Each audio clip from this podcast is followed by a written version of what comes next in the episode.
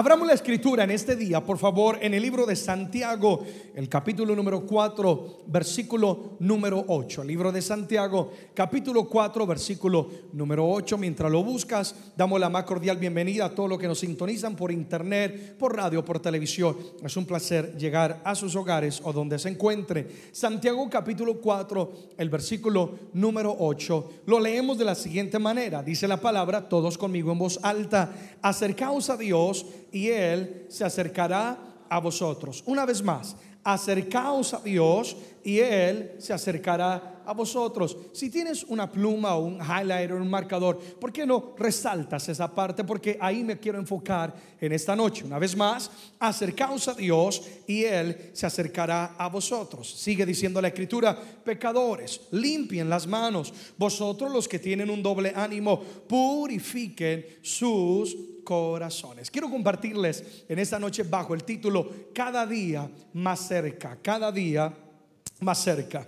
Amado amigo y amiga, la Biblia nos enseña que dentro de nosotros, cada uno de nosotros, hay una gran lucha. Es la lucha entre la carne y entre el espíritu. El espíritu es nuestra nueva vida en Cristo Jesús, que continuamente anhela vivir y hacer la voluntad de Dios, vivir en santidad, obedecer al Señor, vivir la vida de propósito que Dios tiene para con cada uno de nosotros. Pero también tenemos la carne, que mientras estamos en este cuerpo, estaremos también sujetos a los deseos de esta carne de una de otra manera. Y la Biblia enseña que hay una continua lucha entre lo que es el espíritu y entre lo que es la carne. Continua estamos luchando en querer hacer las cosas de Dios y también el enemigo de una u otra manera tentándonos para que caigamos en el pecado. Ahora, yo he descubierto una gran realidad que entre más cerca yo esté de Dios, menos poder tendrá la carne sobre mi vida. Pero entre más lejos esté yo de Dios, más poder tendrá la carne sobre mi vida.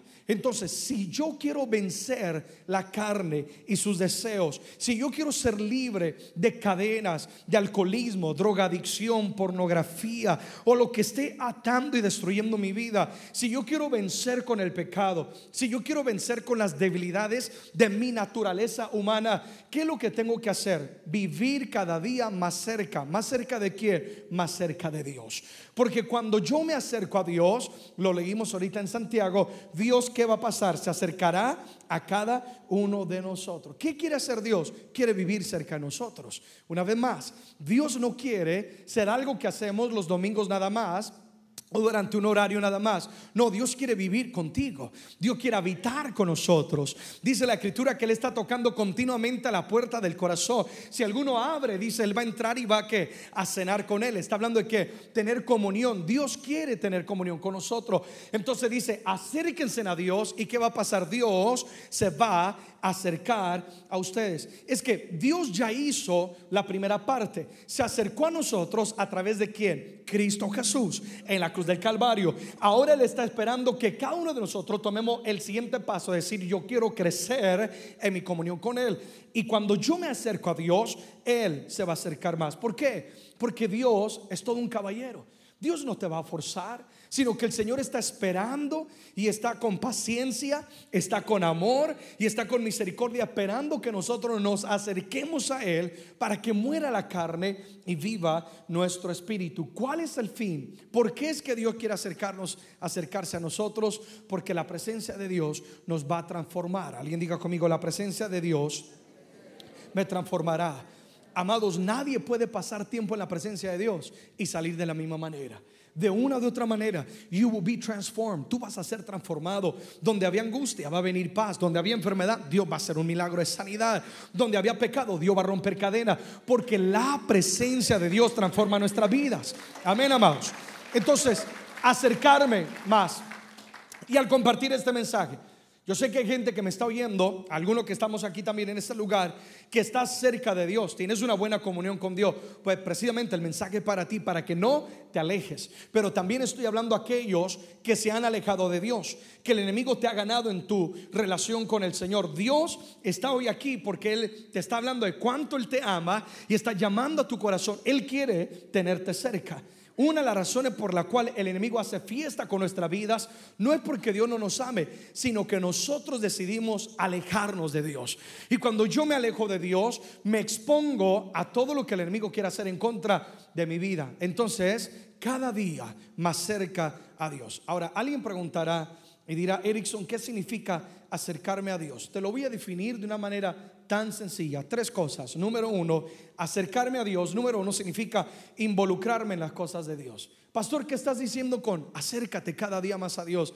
Te estoy diciendo, involúcrate en todas las cosas que son de Dios. Amados, me temo que muchas veces tenemos tiempo y recursos para todo, menos para todas las cosas de Dios. Estoy hablando del venir a la iglesia. Estoy hablando de pasar procesos de crecimiento aquí en esta iglesia o donde tú me estés viendo o oyendo. Yo sé que en tu congregación hay procesos que te ayudan a crecer en tu vida espiritual. Involúcrate. ¿Quieres acercarte a Dios? Una de las maneras de hacerlo es involucrándonos en las cosas de Dios. Pero amados, no basta con eso. Porque hay gente que se ocupa en las cosas de Dios, pero se desocupa de Dios. Hay que involucrarnos en las cosas de Dios, es decir, involúcrate cuando se va a hacer un evangelismo, cuando se va a hacer una oración o lo que sea, be part of it, sé parte de ello y esto demuestra que te quieres acercar a Dios. Pero también, número dos, acercarme a Dios significa pasar tiempo con Dios. Si yo quiero acercarme a Dios, yo tengo que pasar tiempo con Dios. Es decir, si yo quiero que mi relación matrimonial florezca, ¿qué tengo que hacer? Pasar tiempo con mi esposa Nancy. Entonces, de la misma manera, tu relación con Dios va a crecer. Te acercarás más a Él cuando pasas tiempo con Dios. Erickson, ¿de qué hablas? Estoy hablando del tiempo de la oración, tiempo de oración personal. Si el único momento que tú oras es cuando vas a comer, créeme que podrás estar lleno físicamente, pero raquíticamente te estás muriendo de hambre. Si el único momento en el cual tú oras es la oración que recibes aquí en la congregación, con eso no basta. Dios quiere y ha abierto los cielos para que tengamos comunión directa con Él. Él quiere oír tu voz y Él quiere hablar a tu corazón. Toma, toma tiempo todos los días para buscar a Dios. Ahora no estoy diciendo una hora, dos horas, tres horas, ni aún 30 minutos. Yo, yo te estoy diciendo, pasa tiempo de calidad que buscando en oración al Señor. Lo puedes hacer aún cuando vas en el automóvil, aunque por supuesto que hay que dedicar un tiempo específico para orar, pero aún, ¿saben? Cuando yo voy manejando, vengo rumbo a la iglesia, yo en mi automóvil estoy orando, yo puedo estar en el avión, yo estoy orando, estoy en una comunión con Dios, paso tiempo con Dios y ese pasar en el tiempo con Dios te va a acercar cada día más a Él. Estoy hablando de la lectura de la palabra. Pasar tiempo con Dios es leer la palabra. Señor, yo voy a pasar tiempo leyendo la escritura, aprendiendo de ti, qué es lo que quieres para mi vida. Entonces tú pasas tiempo con la palabra. Pasar tiempo con Dios también es pasar tiempos de ayuno. Todas estas son herramientas espirituales prayer, la oración, the word, la palabra, and fasting, que es el ayuno. Y cuando tú te acercas a Dios pasando tiempo con Él, tu vida espiritual va a crecer. Déjenme decirle algo, esto es algo que nadie puede hacer por ti. Yo no puedo ayunar por ti, yo no puedo orar por ti y esperar que tu relación con Dios crezca mientras yo busco de Dios y tú buscas desde el mundo. Cada uno de nosotros tenemos que ser responsables de nuestro crecimiento espiritual y nuestra búsqueda de Dios. ¿Sí o no, amados? Cada uno debemos asumir la responsabilidad. Entonces, me involucro en las cosas de Dios, paso tiempo con Dios. Pero número tres, acercarnos a Dios, también significa invertir en mi vida espiritual. Te estoy animando a invertir en lo que es tu vida espiritual. ¿Cuántas veces compramos música que no alimenta el espíritu? Vemos cosas que no alimentan el espíritu, al contrario, te agobian, te preocupan, te inducen al pecado. Tú tienes que invertir en tu vida espiritual. Erickson, ¿de qué estás hablando? Escucha mensajes compra y adquiere música que alimenta tu vida espiritual. Aprovecha, una vez más, mientras vas manejando rumbo al trabajo o la escuela, estás escuchando mensajes. Feed your spirit, alimenta tu espíritu. Este fin de semana eh, estaba ministrando en el estado de Washington, un estado precioso, y tuve la oportunidad de manejar bastante, cuatro horas de un lugar a otro, y, y por gracia de Dios me encontré con una estación de radio que hasta me sorprendió. Lo único que hacía esa estación de radio durante mis cuatro horas de manejo es leer la escritura y de diferentes pasajes. Y la disfruté tanto porque a veces uno mismo está leyendo la escritura y, como que no lo capta, pero yo iba manejando ese paisaje de la naturaleza tan hermoso y oyendo la palabra de Dios. Alguien más me la estaba leyendo y, y mi corazón, mi vida se fortalecía. Les digo algo, cuando llegué a ministrar, yo sé que Dios me dio una doble porción de unción porque iba conectado con Dios, iba pasando tiempo con Dios, iba invirtiendo en mi vida espiritual. Cuán diferente fuera tu día de trabajo si aprovechas mientras estás stuck in traffic, ahí en el tráfico, escuchando un mensaje, ¿sí o no? Y llegas a tu trabajo, es en paz. O escuchando música que produce eh, fe dentro de ti. Es lo que estoy diciendo. Invierte en tu vida espiritual. Compra libros. Compra diferentes versiones de la Biblia. Todo esto es el procurar a acercarme a Dios. Porque cuando yo me acerco, acercaos a Él y Él se acercará a nosotros. Alguien diga conmigo, cada día más cerca. ¿Cuál va a ser nuestra determinación en esta noche? Vivir cada día más cerca. ¿Cerca de quién, amados? Cerca de Dios. Entonces Dios quiere tenerte cerca. Y, cuando preparaba el mensaje, se me venían a, la mente cuatro razones por las cuales yo tengo que cada día vivir más cerca de Dios. Por las cuales yo no puedo alejarme de Él. Yo no puedo descuidar mi comunión con Dios. Número uno, cada día más cerca hasta que el pecado no tenga poder sobre nuestras vidas. Porque voy a hablar de cuatro áreas con las cuales el ser humano siempre lucha. Y una de ellas es el pecado. Cada día más cerca hasta que el pecado no tenga que poder sobre nuestras vidas. Amada iglesia, no podemos negar que la realidad es que el pecado tiene poder. El pecado seduce, el pecado atrapa y el pecado destruye. Basta con ver un joven consumido en las drogas, basta con ver un matrimonio desintegrado por causa de que el pecado, el pecado tiene poder si le damos lugar en nuestras vidas. Seduce, te atrapa y después te destruye. Por eso dice la escritura que el que piensa estar firme, mire que no caiga. En otra palabra, quien piensa que nunca caerá será el candidato perfecto para caer. Si yo pienso que el pecado no tiene ninguna autoridad sobre mi vida, o más bien si yo miro al pecado con un menosprecio, es decir, no, no me, nunca, yo nunca caería, soy el super pastor, soy el super ungido, precisamente me estoy convirtiendo en un candidato para qué, para caer. Por eso es que yo tengo que vivir tan cerca de Dios hasta que el pecado va perdiendo que su efecto de sobre nuestra vida. Romanos capítulo número 7, por favor, versículo 15. Romanos capítulo 7, verso 15. Dice, porque lo que hago no lo entiendo, pues no hago lo que quiero, sino lo que aborrezco, eso es lo que yo hago. Romanos 7:15. El apóstol Pablo nos está abriendo la puerta a la intimidad de su ser y nos invita a observar la lucha interna que todo ser humano tiene consigo mismo. Una vez más, la lucha entre el espíritu y la lucha entre qué? La carne. Que el espíritu quiere las cosas de Dios y la carne quiere los deseos de este mundo. Y lo que el apóstol dice, lo que yo quiero hacer es lo que no hago. Y lo que no quiero hacer, dice, lo que yo aborrezco es precisamente lo que estoy haciendo. No logro entenderme. Es que, amados, todos tenemos una lucha. ¿Alguien puede decir amén a eso? Y muchas veces quienes más condenan y quienes más juzgan son los que más luchas tienen y tiene más pecados y closets, más, perdón, esqueletos en su closet. Y por eso es la gente que más señala.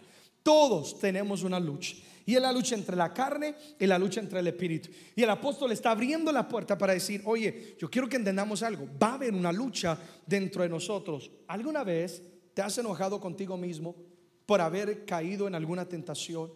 ¿Alguna vez te has enojado contigo mismo por haber reaccionado de cierta manera y tú dices, pero si yo, I know better, yo sé mejor que esto?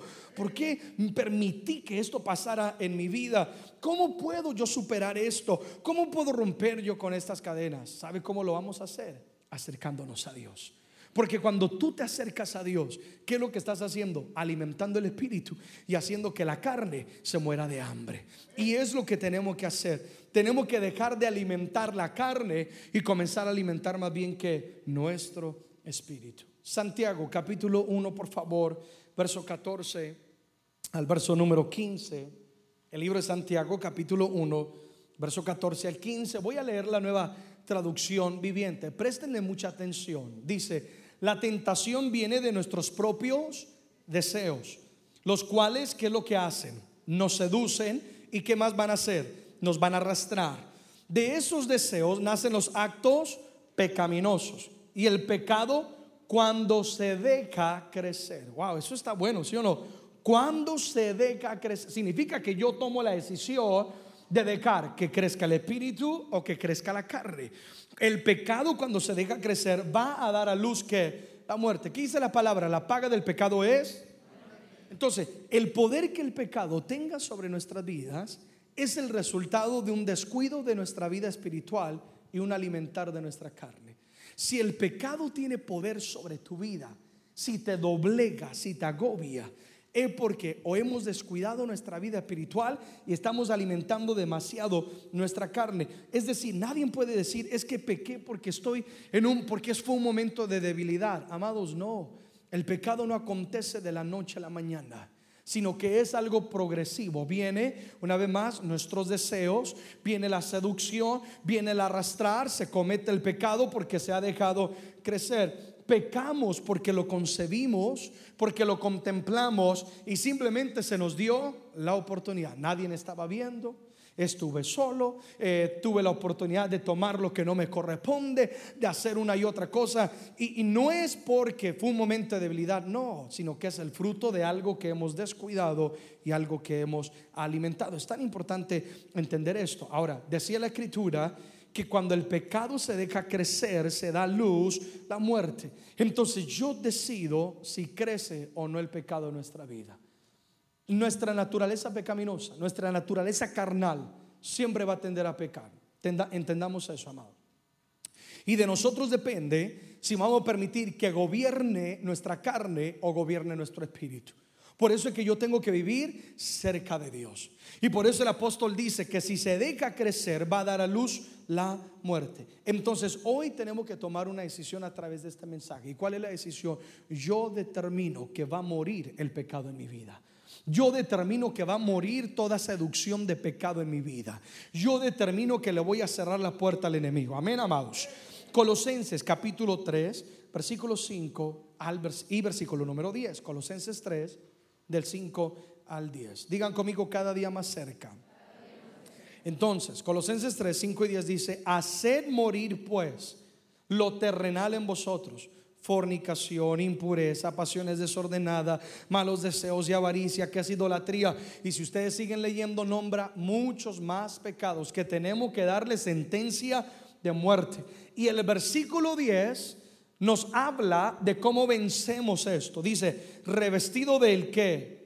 Nuevo. Del nuevo, hasta hablando del nuevo hombre, el cual conforme a la imagen del que lo creó, se va renovando hasta el conocimiento que pleno. Entonces, tenemos que darle una sentencia de muerte al pecado. Yo no sé cuál es tu debilidad.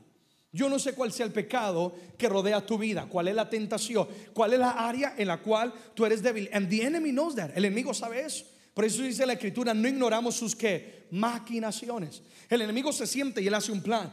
Y él dice, yo sé en qué área Erickson es fuerte, yo sé en qué área tal persona es fuerte, pero también yo sé en qué área es débil. Y él maquina, él hace un plan de cómo va a destruir tu vida. Por eso que lastimosamente a veces vemos matrimonio que cae, vemos grandes hombres y mujeres de Dios que caen. ¿Por qué? Porque se ignora las maquinaciones del enemigo. Él siempre está haciendo un plan de cómo destruir nuestra vida.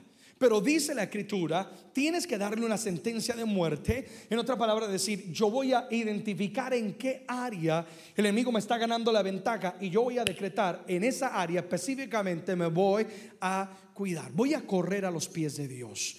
Dios nos ha creado, dice el versículo 10, como una nueva criatura. Alguien diga conmigo, somos una nueva criatura. A ver, una vez más creyéndolo, díganos, somos una nueva criatura. Tener a Cristo es ser una nueva criatura. Entonces, ¿cómo hago yo para vivir en esta nueva criatura? Dice, revestidos del nuevo hombre. Todos los días yo tengo que, revestirme, porque todos los días va a haber que una lucha. Y cada vez que yo, cada mañana me levanto, paso tiempo con Dios, tiempo en oración, Padre, me revisto, cubro mi mente, cubro mi corazón, reconozco que esta es la área de mi debilidad, pero me cubro con la sangre de Jesús, me revisto y tú te revistes. ¿Sabe lo que pasa? Satanás sabe y te va a atacar y te va a tentar ese día. Pero como tú vas lleno del Espíritu de Dios, por eso pasar tiempo con Dios el enemigo no te va a poder vencer. Y cuando tú luchas y tú vences ese pecado, ¿qué es lo que va a pasar? El siguiente día, cuando vuelva la tentación, la tentación ya no va a tener el mismo poder. El siguiente día va a tener menos poder. El siguiente día va a tener menos poder hasta que ha muerto el pecado en tu vida. Amén. Y de esta manera vas renovando hasta el pleno conocimiento. Quiere decir hasta que plenamente Dios viva en cada uno de nosotros. Entonces, digan conmigo, cada día más cerca, hasta que el pecado no tenga poder en mi vida. Amados, hasta que el pecado ya no te seduzca, hasta que el pecado ya ni te haga cosquillas, sino que tú estás tan cerca de tan saturado, tan saturada, you are so full of God, tan lleno de Dios, que el pecado ya no te atrae. Amén, amados. Entonces, sentencia de muerte al pecado y nos vestimos de la nueva criatura que somos en Dios. Número dos, número dos, cada día más cerca hasta que las preocupaciones no nos agobien. Cada día más cerca hasta que las preocupaciones no nos agobien. Porque esta es la segunda cosa con la cual nosotros como seres humanos luchamos. Número uno es el pecado, número dos son las preocupaciones. Demasiada gente hoy en día vive frustrada y preocupada. ¿Y cómo no? Sino, si por todo lado escuchamos muerte, escuchamos violencia, desempleos, infidelidad. Claro, cualquiera de nosotros, we would be worried, estaríamos preocupados. Ahora, el peligro es cuando permitimos que las preocupaciones nos agobien. Porque ¿qué es lo que pasa? Comenzamos a afectar nuestra salud. ¿Cuánta gente ha tenido un, ataque al corazón por una preocupación? Gente con, con, bueno, con enfermedades de salud debido a la preocupación. Afectamos nuestra familia, viviremos estresados, abrimos la puerta a los temores. Al final de todo, nada solucionamos con preocuparnos, sino al contrario, empeoramos las cosas. Entonces yo tengo que vivir cada día más cerca de Dios hasta que las preocupaciones no nos agobien. ¿Sabe lo que la palabra agobiar significa? Significa consumir. Hay mucha gente que es consumida por la preocupación. Es lo único que piensa ¿Cómo voy a pagar la renta? ¿Cómo voy a salir adelante? ¿Cómo voy a con esto y aquello, con mi hijo, con mi hija, con esta circunstancia? Es todo lo que comen, es todo lo que hablan, es todo lo que declaran. ¿Qué está pasando? Están siendo consumidos, agobiados. ¿Y qué es lo que pasa? It is a heavy burden. Es una carga fuerte que estás llevando de una que preocupación. ¿Y qué dice el Señor? Venid a mí lo que estáis trabajados y cargados. Y yo os haré que descansar. Por eso tengo que estar cerca de Dios hasta que las preocupaciones, capten lo que les voy a decir. No estoy diciendo que no van a haber preocupaciones, van a haber, pero es que aprendemos a depositarla a los pies del Señor, en las manos del Señor. Y saber que yo no soy Dios, I am not God. Yo no puedo cambiar la circunstancia, solo Dios lo puede hacer. Amén, iglesia. Y lo entrego a Él. Lean conmigo el libro de Mateo, por favor, queridos, capítulo 14, verso 28 al 32. Este es el momento cuando los discípulos están en una barca, hay una gran tormenta, Jesús viene caminando sobre el mar, ellos se asustan. Pedrito entonces dice lo siguiente, entonces respondiendo Pedro dijo, Señor, si eres tú, manda que yo vaya a ti sobre las aguas. Y él dijo, ven. Y descendiendo Pedro de la barca andaba sobre las aguas para ir a Jesús. ¿Sobre qué estaba andando, andando Pedro? Perdón, sobre las aguas. Pero al ver el fuerte viento, tuvo que miedo y comenzando a hundirse dio voces diciendo, Señor, sálvame. Al momento, inmediatamente Jesús extendió la mano, asió de él, lo tomó y le dijo, hombre de poca fe, ¿por qué dudaste? Y cuando ellos subieron en la barca, se calmó que el viento. Ahora yo quiero que observen algo. Jesús no calmó la tormenta. Quizás Pedro, los discípulos esperaban que Jesús calmara la tormenta. Ahora sí, Pedrito, ven y camina sobre las aguas. No, la tormenta siguió, ¿sí o no? Pero ¿cuál era el milagro? Que Pedro todavía estaba caminando sobre las aguas. Porque el Señor, una vez más, el Señor no nos da fe para evitar la tormenta, nos da fe para atravesar la tormenta. Hay muchos de nosotros que oramos, Dios, dame la fe, evita esto, quita esto. Y Dios dice, no, hijo, precisamente necesito que tú pases por eso para que tú crezcas, para manifestar mi gloria, para que entiendas que soy tu padre, que te voy a cuidar, que voy a estar contigo. I will provide, te voy a proveer. Amén. Y Pedro va caminando lo más de bien, pero de repente algo captó su atención, o más bien algo lo distrajo de, de, fijar su mirada en Cristo. Y dice, al ver que el viento, quizás el viento le pegó en la barba o quién sabe qué, y de repente Pedro quita su mirada de Jesús, inmediatamente comenzó a que, aún dice, porque ¿qué es lo que el enemigo quiere hacer? Distraerte de Jesucristo. Y Él quiere que tú pongas tu mirada es sobre lo que te rodea, sobre lo que la gente está diciendo, sobre lo que dice la noticia, sobre lo que dice el diagnóstico, porque Él sabe que el momento cuando tú te distraes de Jesucristo y quitas tu mirada de Él, Satanás sabe que en ese momento comenzarás como Pedro a qué? A hundirte. Y eso es lo que Él quiere hacer. Él quiere hundirte en temor, en preocupación. ¿Estás estresado, estresada en esta noche? ¿Estás preocupado? ¿Estás angustiada? Hoy el Señor te dice, fija tus ojos en Jesús, el autor y consumador de nuestra fe. Pon tu mirada en Él. Entrégale a Él la carga. Ahora, lo hermoso de esto es que Pedro todavía estaba, o más bien Pedro ya estaba lo suficientemente cerca como para clamar a Dios y decirle, sálvame Señor.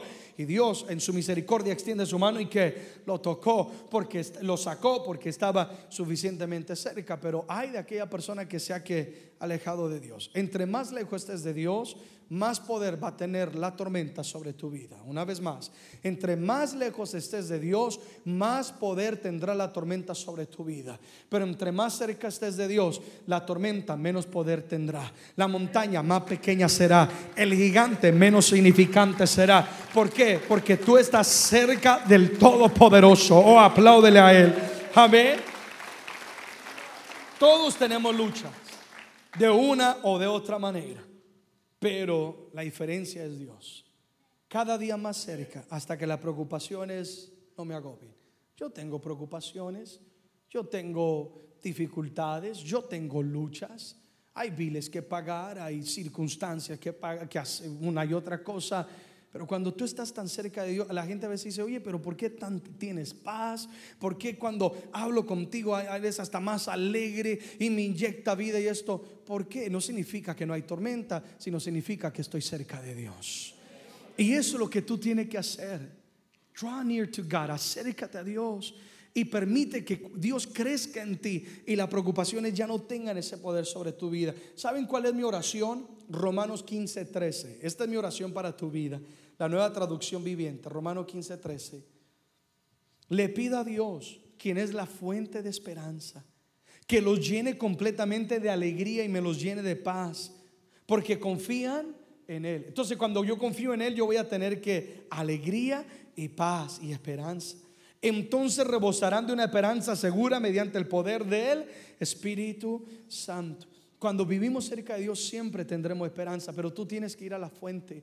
No te alejes. Se te cerró esa puerta, acércate a Dios. Amén. Te dieron un diagnóstico que tú no esperabas el médico, mantente cerca de Dios. Porque Él es la fuente. ¿Quieres esperanza? You want hope in your life? ¿Quieres esperanza en tu vida? You want joy? ¿Quieres gozo en tu vida? You want peace? ¿Quieres paz en tu vida? Ve a la fuente. El mundo no puede darte la paz, la alegría ni la esperanza que solo Dios nos puede dar.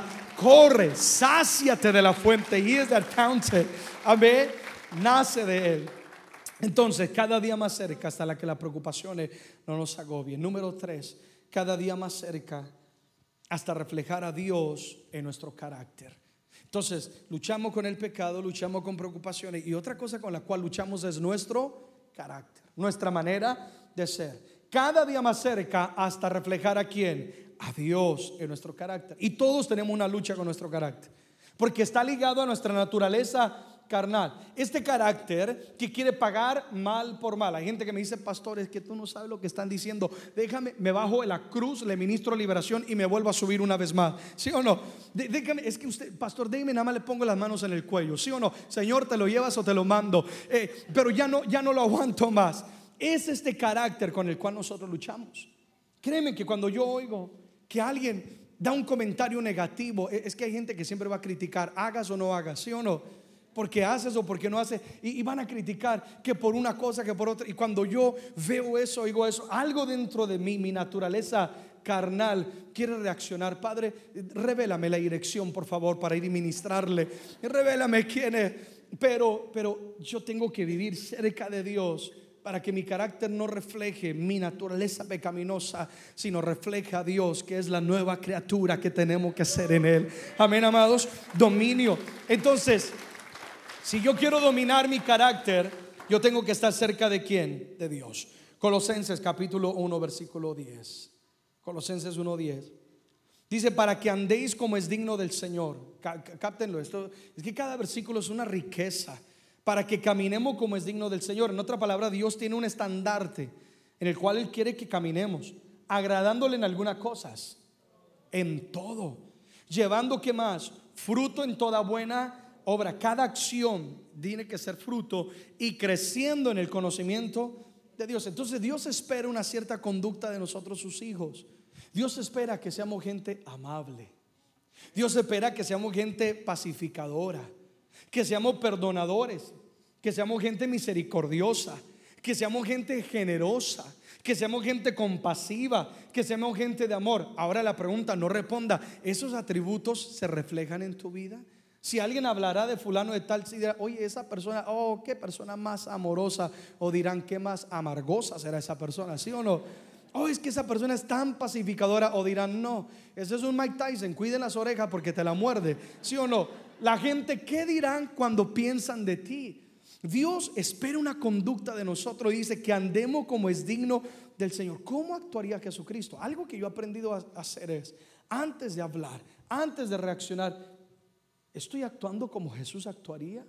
Estoy hablando como Jesús hablaría. No, estoy diciendo que uno es perfecto, pero uno tiene que aprender a que analizar su manera de vivir. Entonces, la amabilidad, el perdón, misericordia, la ayuda mutua, la compasión, el amor, todo esto es fruto. Alguien diga conmigo fruto de una persona que está cerca de Dios, de una persona que ha crecido y ama durado. Entonces, cuando yo estoy cerca de Dios, los atributos de Dios van a venir a mi vida. ¿Quieres cambiar ese carácter? ¿Quieres tener más dominio? ¿Quieres ser una persona más pacificadora? Una persona que perdona. Es, más, estás luchando con perdonar a alguien que te ha lastimado, que te ha herido, que te ha traicionado. Acércate a Dios. Dios te va a dar el poder para perdonar. Dios te va a dar la paz que tú tanto necesitas. Porque es que tú no puedes dar lo que no tienes. Amén. Oh, apláudele a Él. No puedes dar lo que no tienes. Pero cuando yo me acerco a la fuente, yo voy a recibir y yo voy a poder dar amor y perdón. Efesios capítulo 5, verso 1, la nueva traducción viviente dice, por lo tanto debemos imitar a Dios en todo lo que haga, porque ustedes son sus hijos que queridos. Debemos que imitar a Dios, debemos ser un reflejo de Dios. Entonces cada vez que voy a accionar es eh, preguntarme, ¿estoy imitando a Dios o estoy imitando al mundo? Estoy reaccionando como reaccionaría cualquier hombre, cualquier persona que no tiene a Cristo en su corazón, que está lleno de odio, de resentimiento, de orgullo, de vanagloria. Eh, estoy actuando igual que, estoy imitando el mundo o estoy imitando a Cristo. ¿Sabes que tus acciones van a reflejar lo que hay en tu corazón? Tus acciones van a reflejar eh, eh, y van a, a, demostrar qué es lo que estás aguardando dentro de ti. Entonces cada día más cerca hasta que mi carácter refleje a Dios hasta que el mundo pueda ver una vez más a Dios en cada una de nuestra vida. ¿Hay alguno de nosotros que necesitamos pasar más tiempo con Dios? ¿Sí o no? Para dominar ciertas áreas de nuestra vida. Todos. Yo mismo, yo cuando noto como que algo, algo se está zafando en mi vida, es decir, estoy actuando de una manera como incorrecta, Señor, reconozco, necesito pasar más tiempo contigo, necesito estar más cerca. Porque cuando tú estás más cerca con Dios, tú te vuelves una persona más humilde, te vuelves una persona más mansa, ¿sí o no? Te vuelves una persona linda, que todo el mundo quiere estar contigo. Número cuatro, cerremos con esto. Número cuatro, cerremos con esto. Cada día más cerca hasta que la voluntad de Dios nos gobierne. Entonces, si hay algo con lo que el hombre lucha es con el pecado, con las preocupaciones, con el carácter y con el orgullo de vivir su propia, es mi vida y yo hago lo que yo quiera con ella. Cada día más cerca hasta que mi voluntad muera, hasta que yo mengue lo suficiente y Cristo que gobierne en mi vida. Cada uno de los que estamos aquí existimos porque a Dios le plació. Si estamos en esta tierra es porque Él tiene un perfecto plan para nuestras vidas. Y amados, el enemigo sabe esto. Y es por eso que Él no quiere que el mundo conozca a Dios. Y es por eso que Él sabe que la vida sin Dios no es vida que el vivir la voluntad de Dios trae gozo, trae paz y alegría. ¿Y qué es lo que el enemigo hace? El enemigo le ofrece al mundo una alternativa a la voluntad de Dios. Es que en esta vida o vivimos la voluntad de Dios o vivimos la voluntad del enemigo. Y el enemigo lo que hace, él sabe que si tú quieres vivir una vida satisfecha, en paz, en gozo, tienes que vivir la voluntad de Dios. Entonces Él te ofrece una alternativa porque Él quiere mantener al mundo cegado. ¿Y cuál es la alternativa? Él te dice, es tu vida, haz lo que quieras con ella. No tiene que rendirle cuentas a nadie. Al fin de cabo, eres tú el que gobierna. Y es esa mentalidad, mis amados, que ha llevado a la sociedad a la destrucción. Es esa mentalidad la que produce el pecado. Es esa mentalidad que se engendró el enemigo en Adán y Eva, que hizo que ellos pecaran y el ser humano cayera en la desgracia. Si tú quieres vivir en paz, si yo quiero vivir una vida llena de satisfacción, si yo quiero llenar el vacío que hay en mi vida, yo tengo que rendirme a la voluntad de Dios. Yo quiero que oigamos esto muy bien. Dios tiene un plan para tu vida.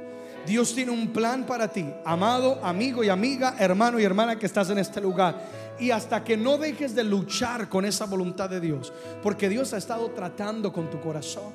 Y Dios te ha dicho, no es por ahí. Y tú sabes a quién Dios quizás te está hablando. Y te está diciendo, no es por ahí, es por aquí donde yo te quiero. Y Dios te está diciendo, no es por allá. No, yo necesito que hagas esto. Y hasta que no dejes de luchar con Dios no vas a estar en paz. Acércate a Dios hasta que tu voluntad muere. Y tú dices, Señor, gobiernas tú en mi vida. Amén, amados. En nuestro corazón solo hay un trono. Y solo una persona puede ocuparlo, Dios o el enemigo.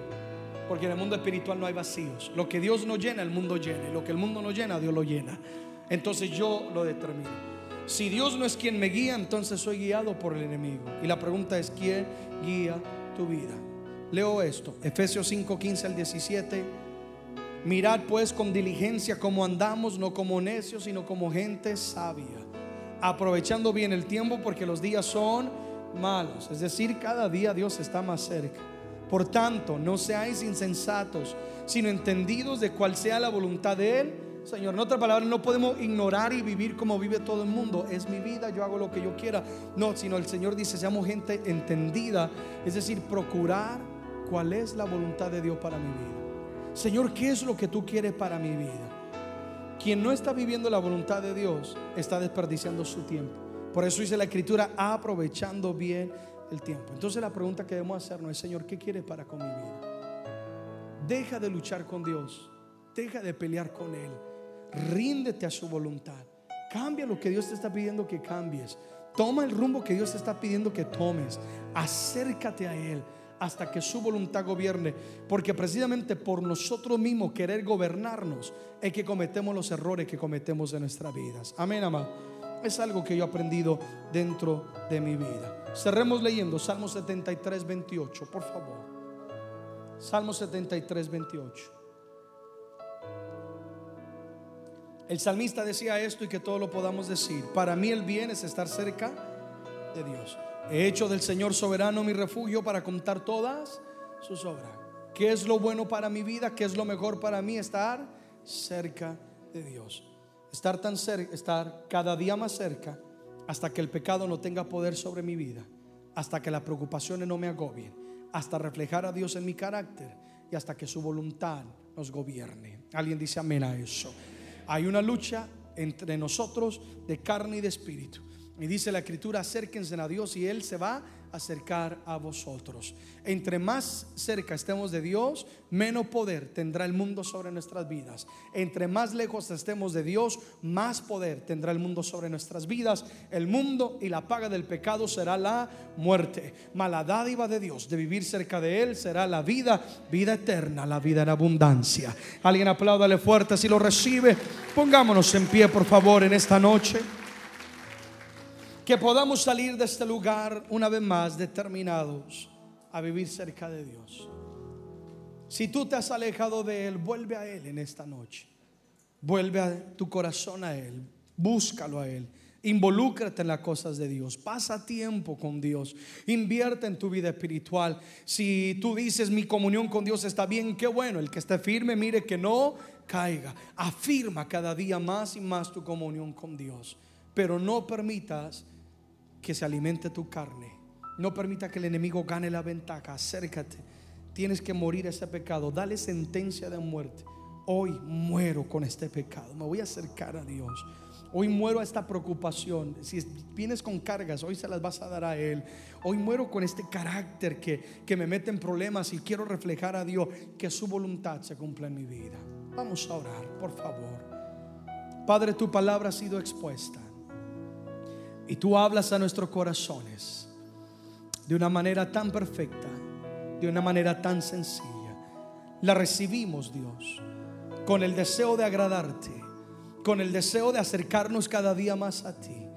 Como dice Santiago, al acercarnos, tú te acercarás a nosotros.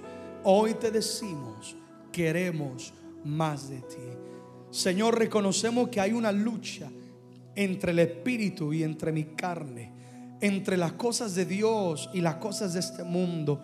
Reconocemos que hay áreas de debilidad y por eso venimos corriendo a los pies de Jesucristo. Venimos corriendo hoy a ti a acercarnos, Padre. Tú eres nuestro refugio. Como decía el salmista, para mí el bien es estar cerca de Dios. Lo mejor que puedo hacer es acercarme a Dios. Hay áreas en las cuales yo tengo que superar. Yo tengo que crecer, yo tengo que romper y por eso yo me acerco porque no quiero que el pecado tenga más poder sobre mi vida. Vamos, este es un momento íntimo tuyo y de Dios. Yo no sé lo que te está agobiando. Yo no sé lo que está destruyendo tu vida. Yo quizás no conozco ese pecado oculto. Oh, pero para Dios nada es oculto. Él todo lo conoce de nosotros. Y Él nos reúne hoy porque Él nos ama. Nos reúne hoy porque Él quiere corregir nuestra vida. Y Él quiere acercarte cada día más y darte el poder para vencer ese pecado. Hoy, hombre, mujer, tú puedes ser libre de esas cadenas. Tú puedes ser libre de ese pecado. Dile, Padre, acércame cada día más a ti. Que la sangre de Cristo hoy limpia mi vida de todo pecado. Me arrepiento de todo pecado. Vamos, alguien, alguien tiene que hacer quizás esa oración en esa noche. Ora y dónde estás. Yo me arrepiento de todo pecado. La sangre de Cristo me limpia, me cubre en esta noche. En el nombre de Jesús me acerco hasta que las preocupaciones no me agobien más. Señor, hoy te entrego toda carga. Oh, hay corazones cargados, pesados hoy que el Señor está con manos extendidas y te dices, dame tu corazón, te dice, dame tu vida, te dice, dame esa carga, dámelo, dice el Señor, y yo te daré de mi paz. Yo soy la fuente que da vida, yo soy la fuente que da alegría, yo soy la fuente que brinda la esperanza, solo lo encontrarás en mí. Oh, entrégale tus cargas, iglesia. Vamos, mi amigo, mi amiga. Dale hoy toda carga a Él. Entrégale ese carácter. Dile, quiero reflejarte, Señor. Que el mundo te pueda ver a través de mi vida. Haz de mí una persona misericordiosa. Haz de mí una persona pacificadora. Haz de mí una persona llena de amor. Llena, Señor, de compasión por el perdido, por el necesitado. Y que tu voluntad gobierne. Que tu voluntad gobierne en mi vida. Si me alejé de ti, hoy vuelvo a ti. Hoy vuelvo a ti una vez más, Señor, mi corazón. Te necesitamos. Te necesitamos. Nos acercamos a ti, ora, preciosa iglesia, ¿y dónde estás? Dile, me acerco, me acerco, me acerco. Yo quiero más de Dios. Yo quiero más de Él, más de Él en mi vida. Oh, vamos, tu oración está llegando al trono. Hoy está muriendo el pecado. Hoy se están llevando esa carga el Espíritu de Dios. Una vez más, Canta, canta. yo Dios. te lo ruego. Una vez más, Sentirte, Jesús. sentirte Jesús, Oh, alfarero. oh alfarero.